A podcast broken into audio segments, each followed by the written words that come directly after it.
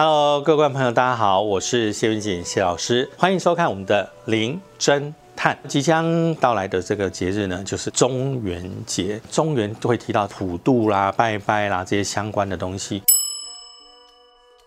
中国人非常在意上元、中元、下元，然后又称之为三元。上元其实就是我们的元宵节，元宵节就是我们跟上天祈福的日子。比如说，我想能够变漂亮，我想能够赚很多钱，我希望父母能够长寿。那么中元呢，它就是普渡啦、祭祖啦。民俗上面来说，又称之为赦罪的一个重要的一个时节。那但是我其实基本上我也是不跟大家讲这一套，因为我觉得功过不能相抵。有我救一个人，但是你杀杀一个人，你不能说我杀一个人，我看救一个人敌过，不行。这一点大家一定要记得。中元节又是一个饮水思源的日子，包含对我的祖先，包含前人先人的开垦这块土地付出的辛劳，在这个开垦过程中生死异地，没有办法回到他的家乡去。那这个时候也没有人帮他祭拜啦，那么就选在普渡的时候帮大家做超度。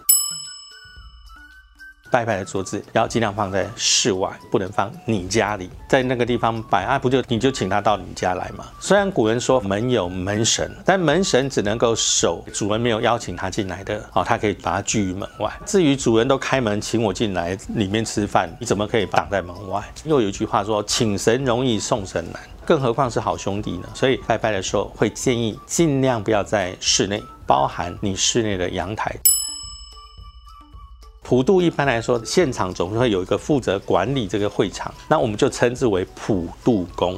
举例来说，现在现场有一百只鸡腿，一百只鸡腿谁来领？由普渡工来决定谁可以领。上香请普渡工，请保佑我们某某社区平安。现场如果有任何我们不懂的地方，就请普渡工引导，帮我们分配。因为我们看不到啊，我也不知道怎么分配。讲完之后，上完香以后，通常哈要等香烧三分之一以后，敬酒三个杯子。我们是面对桌子去倒的时候，中间的这一杯要先倒，中间杯最大，然后你的右手。这一边这一杯，再到你左手这一杯，大家想想，跟我们那个比赛有没有得金牌站的位置是不是大约是这样？一名、第二名、第三名之后再烧三分之一的时候呢，我们会再倒一次，中间这边这边。当倒完第三次的时候，稍微等一下就会把这个金拿来啊拜拜，然后拿去化掉，化掉完之后再把这个酒拿去。啊，然后呢，这个香脚也请下来，也拿去烧掉。略等几分钟以后，才开始准备拜好兄弟。那为什么不是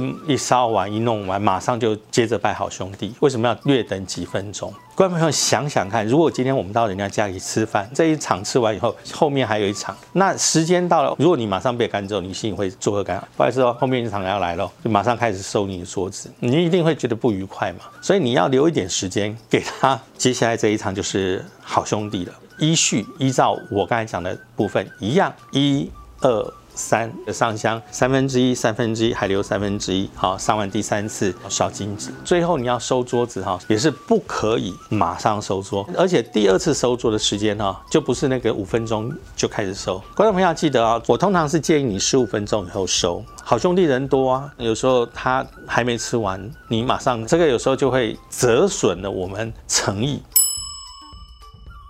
其实大部分人都会选择在白天，从上午一直到中午，也有人选择下午，不选在正中午午时，阳气最盛的时候，会选在一点以后。通常我们在五点以前会结束，因为五点以后呢，日夜交替的时间开始阴盛阳衰。那我们拜拜的时候又怕来的太多，我没办法控制，没办法处理，所以通常就不会选择这个时候。那你说，哎，不对啊，有不是网络上也有人讲说，哦，他从子时开始一直拜到整个上午。你有看过几个住家是？在半夜普渡的，我想应该没人看过吧？真的要半夜普渡的话，我想一般来说应该是寺庙自己庙普。通常庙普的选择的时间也比较不会在半夜，也都是在白天。一般我们参加的时间大部分在上午七点以后啦，因为五点到七点以前呢是做生意的时间了哈。做完生意以后稍微梳洗一下，再开始准备，一直拜到中午左右，这个时间点都是允许的哈。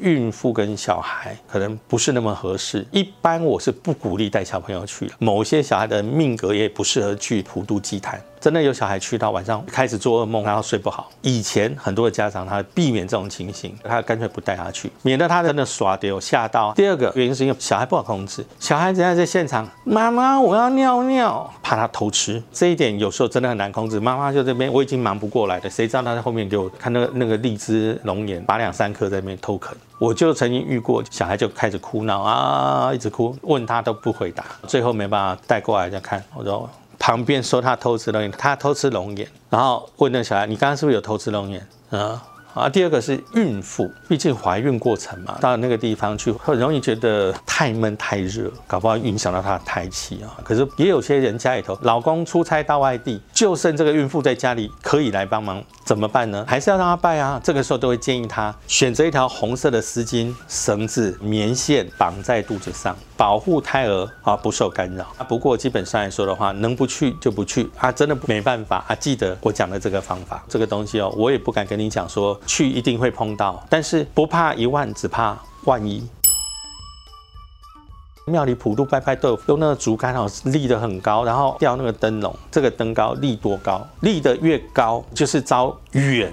的孤魂野鬼对他来说就像灯塔一样，庙这么大，他有这么多的贡品，他当然可以这样子啊。法师再念个背增法就可以普渡了。可是我们家里头怎么可能准备那么多？而且立这灯高，你对过去的那户人家，以前是诅咒对方家里头会有人这样哦。这个部分很多人是不清楚，不知者无罪。但是你现在知道了，就有罪了。没有了，就知道以后就不要去做嘛。所以这个部分呢，一定也要注意。好兄弟吃过了，味道他吸走了，所以可能它会变得很淡而无味，而且很容易坏掉，尽量就减少吃它的机会。身体不好的尽量不要吃，啊，孕妇尽量不要吃，小孩尽量不要吃，年纪太大的尽量不要吃啊。啊，还有一种就是八字里头有些人比较禁忌触碰阴间相关的东西，他也不适合吃拜拜以后吃的。至于我们身强体壮，百无禁忌，那那个就没有关系。金子里头啊，有一种最大章，感觉像像那个奏折，有没有？那一章哈，它有分的哈，有神明的神像，那个先烧。之后呢，才可以烧没有神像的，后再烧方形的哈。如果你是普渡公，它还有个普渡公金，它就会先烧。那至于好兄弟来说，你就是要记得上面都没有花样，但是大的先烧，烧完才烧小的。记得哦，烧金子要依序来烧。观众朋友，如果看完这一集，你还有什么样的想法想要跟我们分享的话，记得在我们的下方留下你的讯息，记得按赞锁定我们的频道。万一忘记普渡怎么拜的时候，记得上来我们林侦探搜寻。中原普渡要怎么拜，就可以依照我们的顺序一样一样来，绝对不会做错。那我们下回见喽，拜拜。